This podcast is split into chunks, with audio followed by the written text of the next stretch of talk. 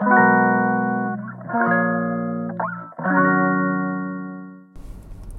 んにちは。ヨガじゃない話。倉本々子です。このチャンネルはヨガ講師でカウンセラーの私が日常の中で思うことや感じたことをながら聞きに良い形でお届けしていくチャンネルでございます。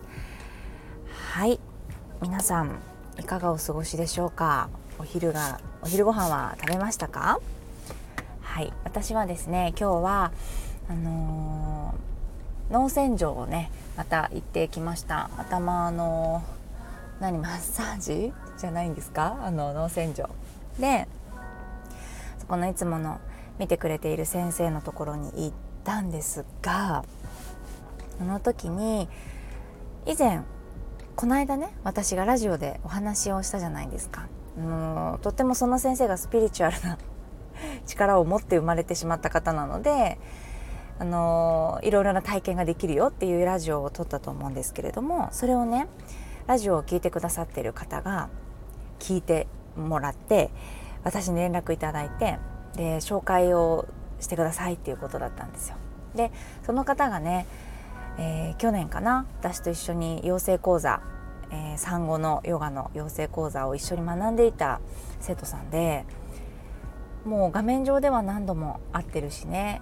あの SNS 上だったりとか Zoom でやり取りをしたことはあったんだけれども会えたことはなかったから、うん、なんかヨガウェアのブランドの展示会とかでねあの会えるかな会えないかなっていうところでまた緊急事態宣言で会えなくてっていう感じが続いてたのでもうずっとずっと会えないままいて今日ね会えたんですよそこで。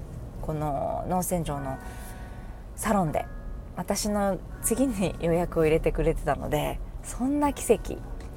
そうで会えてものすごい嬉しかったですね。もうその方もねあの駅に着いた瞬間ドキドキしてました。きっと私が前にの予約にいるよっていうのをその先生から聞いてたんだと思うんですけど駅に着いてからこのサロンに来るまでものすごくドキドキしてて って言ってくれてて。今までね画面上で見てた人が実際こう肌を触れられる距離にいるっていうのがすごい興奮しちゃってお互いにうわーってお話ししてたんですけどね。嬉しいな。やっぱりなんかこう会いたいなって思いましたね。うん。コロナ禍この2年間12年ぐらいでたくさんの人と出会わせていただいたけれどもまだね会ったことない人もたくさんいるからずっとずっとなんだろうなこう実際に会うっていうことはできてなかったからしたいなと思いました。夏あたりねなんかみんなで会ってお話できたらななんて思ってました。はい。すごい。まあ今日もねすごい楽しかったですよ。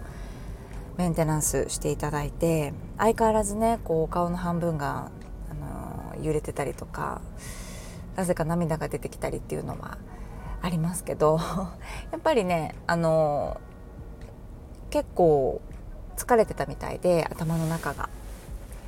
片方やってもらっただけでも顔が全然違う人。なんかすごいなと思うのがエステとかマッサージリラクゼーション私好きで行くんだけれどもなここまでのスッキリ感ってあんまりないんだよなヘッドスパでも。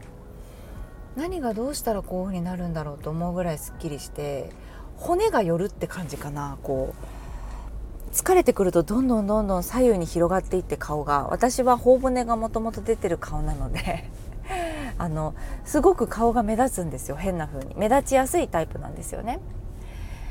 なんだけどそれがもうだんだん最近分かるようになってきてて片方やっただけでこう頬骨とか目の骨とかがこうグッと元の位置に戻ったというか真ん中にシュッと集まったなっていうのが感じるんですよね。で何よりやっぱりそのね、顔が上がるとか小顔になるとか頭が小さくなるっていう効果もありますけどなんか気持ちの面ですっきりするというかまあそれは多分その先生でしかないから本当にこのラジオを聞いてねあの来てくれた方結構いたみたいなんですよ。だからすごいなと思ってそのつながりなんか私に言ってきてくれた方って1人ぐらいしかいなくて他にも実はお友達にななこさんを紹介してもらっで菜々子さんを見てたらこのサロンを知ってみたいな人もいてえもう絶対連絡欲しい直接と思って お話ししたいんですよね。ねえなんかこうやっていい人とかいいものとかなんか私がすごく素敵だなと思ってるものっておすすめしてそれにこう共感してくれて方とは喋りたいですよねやっぱり。そう。なので、えー、ご連絡くださいぜひ。はい。で車でまたね往復2時間で行ってるんですけど、まあ、帰り道なんですけどそう。なんかね皆さんおしゃれってしますか？好きですか？これラジオで話したいですって本人にも言ってる話なんだけどすごいおしゃれさんがいるんですよ。でなんだろうなこういろいろ展示会とかによく行ってるお洋服の展示会に行ってなんかお手伝いをしてとかまあアパレルの方だったのかなもともと多分そう。でお洋服が好きって感じ。もうおしゃれが好きだし載せてくれてるお洋服も例えばユニクロとかあの GU とかでも本当にそう見えない感じ？なんか私は見える感じに着てるんですけどユニクロユニクロだねっていう感じで着てるんですけどその方がこう何？スタイリングするとそう見えないのね。えー、やっぱりおしゃれな人って T シャツの上にこんなちっちゃいベストみたいな着るんだみたいな。すごい思いつかないよねっていうのがやっぱりおしゃれさん。私の周りもおしゃれさんも多いからいつも尊敬しちゃう。これどこで買ったの？とかあジーパンとかハサミで切っちゃうんだね。とかすごい驚きなんですよ。で私が思わずその方にメッセージしてしまったのはディズニーランドに行くからもう今から何を着てくか楽しみって書いてあったんですよ。嘘でしょ？と思って。その方もともとおしゃれっていうのは知ってたんだけどディズニーランドに行く予定があって何を着ていこうっていうここに何を着ていこうのワクワクって私ほぼないんですよ。経験したことなくて。それで反応してしまったんですけど皆さんどうですか？イベントごと例えばお友達の結婚式とかなのかな？なんかパーティーがあるとかちょっとちゃんとしたお食事があるだとこの時に着てく服ワクワクではないんですよ。あ何着てこうかなっていうぐらいのテンション。楽しみではないんですよそ選んでる段階。選ぶんですよ。ちゃんと選ぶし、まあ、買う必要があれば買うし全く買ってる時とか試着してる時にワクワクっていうのはね今まで一度もなくてそれこそウェディングドレスの試着が嫌すぎて私が次々着るのを2個目で決めたんですよ。これでって。言ったら「ええっとえっと」っていうふうにこうテンパっちゃっててあのドレスね屋さんの人が。もうちょっといろいろ着たりする脱いだり着たりとかも嫌なんですいませんって。であの レースとかねバラとかお花とかも全部全体的に全部嫌いなので布でみたいな。感じであ布ですねっていう感じでこうお姉さんを困らせてしまった経験があるぐらい人生に一度の自分の晴れ舞台みたいなウェディングドレスすら着たいドレスがないし布1枚でお願いしますっていうぐらいの人だったんでないのよね。ディズニーランドに行く予定があって私が考えてることどんなことだろうって考えたらあやっぱりポップコーンカレー味が一番美味しいよなとかあのまた取り合いになるんだろうなとかそのポップコーンケースどっちが持つとかなるんだろうなとかもう靴はもう私はいつも履いてるあのリカバリーシューズで必ず行ったりするので、まあ、冬は無理だけど。なんかそういうこと考えちゃう。機能性とか。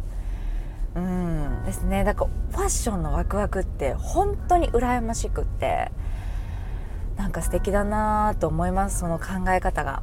でねえどういうことって言ったらあの何、ー、て言ってたかな。このお洋服を着て、えーと、ここで写真を撮るとかそういうこともなんか決めてる？みたいなことを言ってました。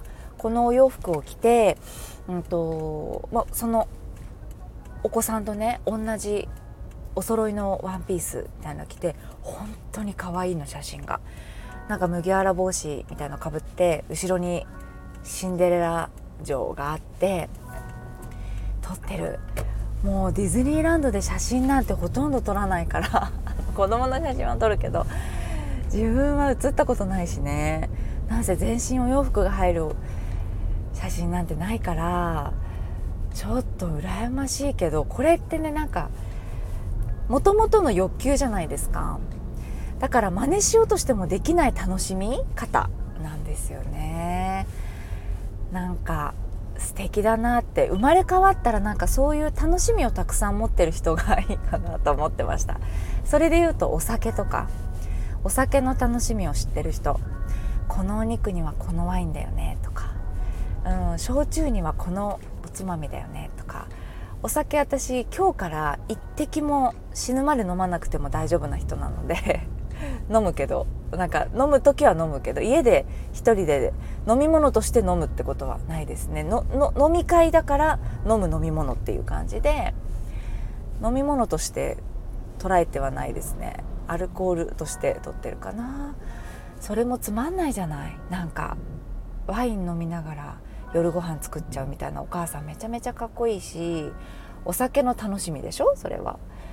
そう。で食とかもあるじゃないですか。美味しいものを食べたいとかね。それもファッションもそういう意味では一つの自分のその人生を潤わす楽しみなんだなと思ってます。ね。どうですか皆さん？うんなんかね、まあ、おしゃれに興味があった時はあったのかな？お洋服嫌いじゃないし自分の好みがはっきりしてるからこれは私に合うなとか決まっちゃってんのかな？だから冒険この T シャツの上にちっちゃいベスト着たらどうかなとかトレンドがこれだからこれを着てみようとかあまりないのかもしれないですね。だからつまんないよね。って思っちゃう。悩むことはないけどワクワクもないしみたいな。そうそれで言うとすごい面白い話があってラジオで言ってはいけない話なのかもしれないんだけどの昔かっこいいなと思ってた人とお付き合いしたんです学生の時ね。で学ラン学ランじゃないか。なんか制服でよく見てる男の子でかっこいいなと思って付き合ったことがあったんです。でわ嬉しいなって言って。でデートをしても例えばどっかの真ん中の駅でねデートをするとか違う学校の男の子なんでデートをするとかってしてたんだけど日曜日に初めて遊ぼうってなった時に私服がねもうなんかあのデニムにデニムそのジージャンにデニムみたいなそれあのやっていいのはさあの限られるじゃないですか。わかる？すごいおしゃれな人じゃない？あのね確実に言えるその人はおしゃれでやってないのよそのデニムの組み合わせを。でめちゃめちゃなんですよ。スニーカーの感じとか 中のシャツの感じとか。うーわってこの今あんまり私おしゃれに細かくないっていうの分かりましたよね。その私が思っちゃうぐらいの組み合わせで来られたんですよ。多分気合入ってるよね絶対。だって初めての私服のデートなんだからさ。ね。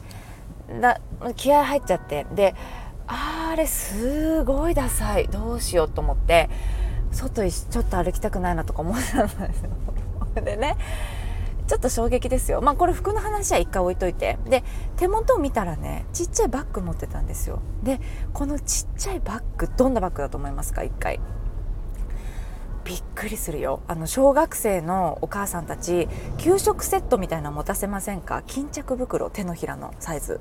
左右の紐をキュッと引っ張って閉じるタイプの巾着布の巾着袋を持ってきたんです。1個だけ。それだけブラブラぶら下げて登場してきたんです。で何持ってんだろうと思って、まあ、ととにかく私服でびっくりしちゃってるからそれまあ後で怖いからね後で聞こうと思ってバッグの中身をその巾着袋の中身聞いてみたら写真だったんですよ自分の。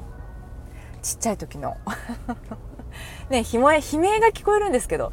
いや本当に怖くないですか？自分のちっちゃい時の写真を多分お母さんが見せなさいって言って私に多分彼女とデートだからだったのかな。もうそれもちょっとあの記憶から消してる怖い記憶って消えるじゃないですか。だから消えてんの。でも写真を持ってきてたの自分の。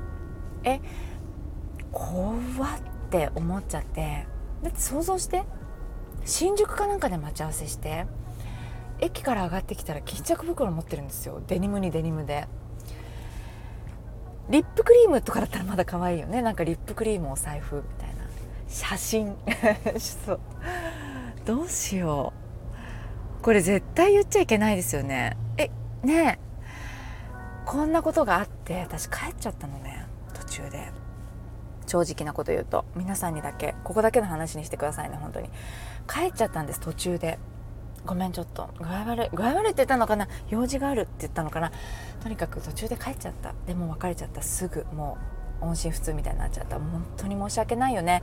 そんなことよくないよね。私服があれだからってね。でもその時ってほらもう16歳とかさすごい若いから。分かんないわけ。もうごめんなさい。はい。っていうお話だったんですけどどうでしたでしょうか？皆さんおしゃれについて今日は話してみたのでそれで私が おしゃれじゃないからさこの自分のおしゃれ論とか全く言えないわけ。だから黒歴史みたいなところ出しちゃったんですけど皆さんそういうのあります？でこの話をしてたらさっき聞いた話でああるよそういうことって結構あるあるでした。彼氏なんかずっとスーツで会ってた彼が私服で会った時に休日のお父さんみたいな服で来ちゃってそっからずっとお洋服をプレゼントしてたって言ってたんですよ。私からあげるプレゼントは全部身につけるもの。お財布とかお洋服とかもそのセンスが良いものをあげてたって言っててああみんなあるんじゃん言ってよと思って。私私だけだと思って結構封印してたネタだったんだけどあったら教えてくださいね皆さん。はいそれではちょっとテンション高くなって長くなっちゃってまたまた車の中でうるさくてすいません。またお話ししましょう。それではまた。失礼します。